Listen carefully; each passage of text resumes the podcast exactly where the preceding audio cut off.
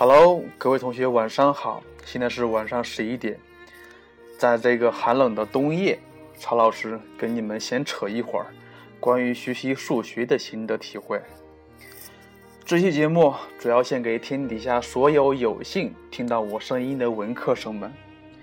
不管你是今年刚上高一，准备弃理从文啊，还是再过半年就准备参加高考的苦逼高三党们，先声明一下，曹老师本身就是文科出身，文科出身的老师教数学更是合适不过呀。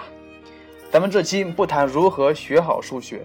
也不谈学习数学的具体方法，咱们只谈一下文科生眼中的数学是什么样子的。第一，你们可能觉得学数学是很难的，我在这儿只想说一句古文，那就是“天下事有难易乎？为之什么什么不为什么什么”。觉得数学难的人，可能一开始就把数学想象的非常难。向一个人告白需要勇气，当然学数学也是需要勇气的啊。第二，公式非常多，死活背不会。但是你想过没？赠死地，所有的教科书摞在一起，起码有一张 A4 纸那么高吧？这些都能背会，这数学加起来不到三页的公式，有什么难背的？如果实在背不下来，那只能说明一种原因。那就是你根本不理解公式背后是什么意思，而是单纯的把公式当文字来背，这样当然会背了忘，忘了背，甚至背都背不会。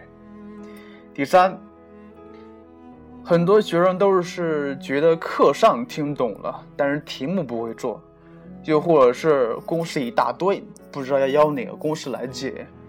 其实很好办啊，你把公式归归类。哪些公式是用来干什么的？